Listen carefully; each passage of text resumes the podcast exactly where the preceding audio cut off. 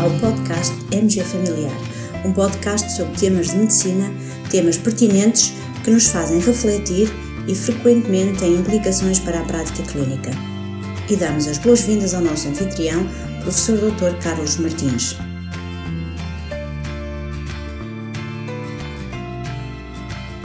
Caros colegas, hoje quero falar-vos do segundo ciclo de estudos em cuidados subprimários, ou, em linguagem mais simples, do mestrado em cuidados subprimários.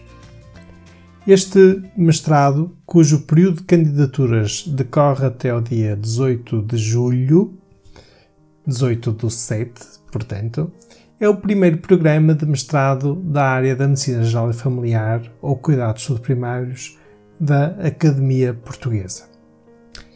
Na verdade, a nossa missão é de, num futuro próximo, construir um programa doutoral em cuidados subprimários.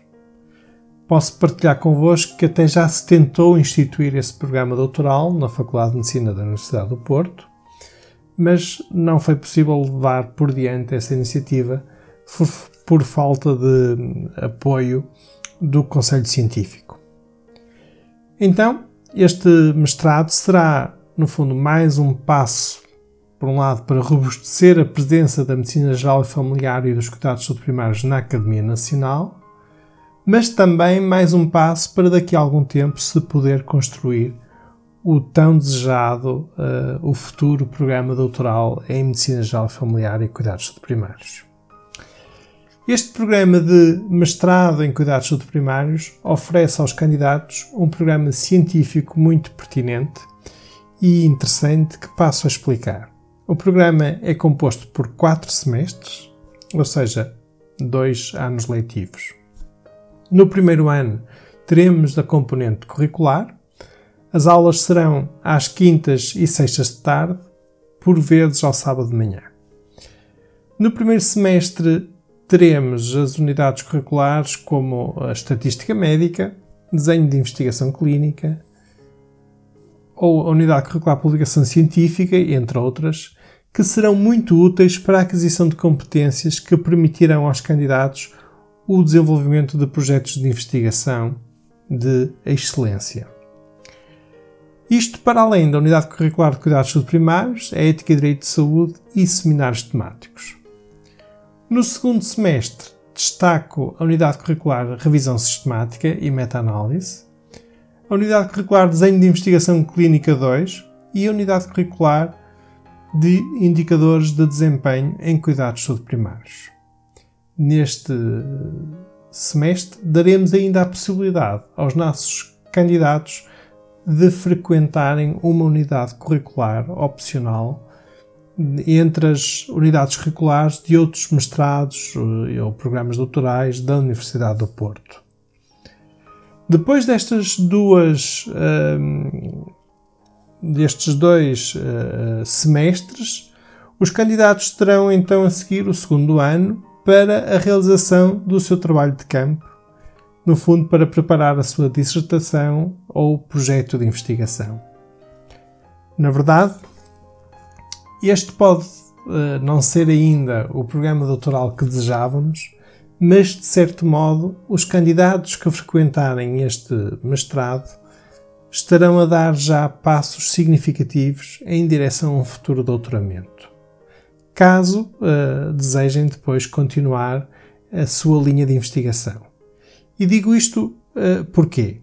Porque por um lado, caso os estudantes se inscrevam a seguir num programa doutoral, é muito provável que consigam obter equivalência a muitas das unidades curriculares através das unidades curriculares que efetuarem neste mestrado. E, por outro lado, os candidatos podem sair deste mestrado com todo o projeto de investigação do futuro doutoramento já adiantado, faltando apenas depois a conclusão do trabalho de campo e respectivas publicações. Eu gostava ainda de partilhar um pensamento sobre a importância para a medicina geral familiar e cuidados subprimários deste programa de mestrado e de um futuro programa doutoral.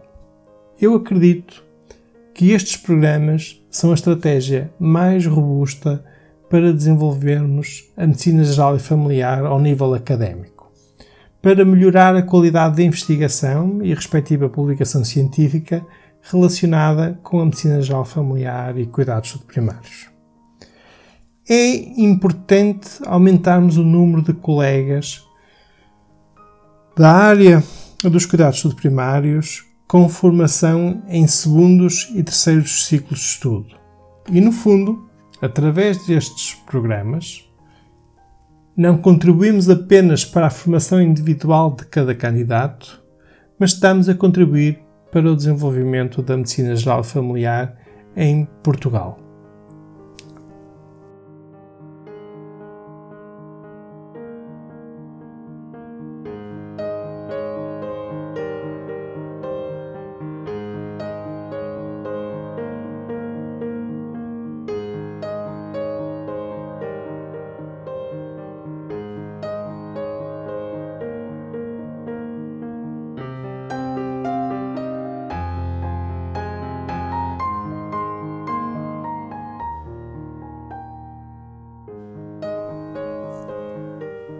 Finalmente, um breve apontamento sobre uma publicação recente que efetuámos no portal MG Familiar.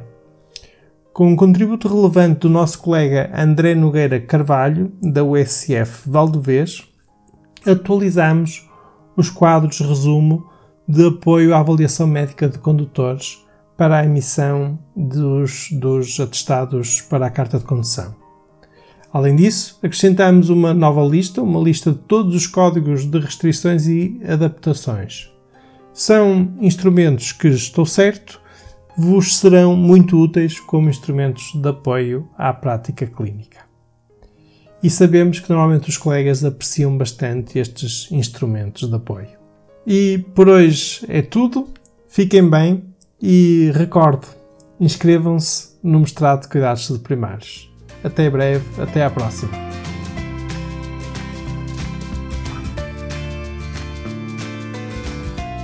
E terminamos assim esta edição do podcast MG Familiar. Muito obrigada por nos ouvir. Se desejar completar a sua leitura, muitos dos conteúdos abordados neste podcast estão disponíveis em www.mgfamiliar.net. Até à próxima!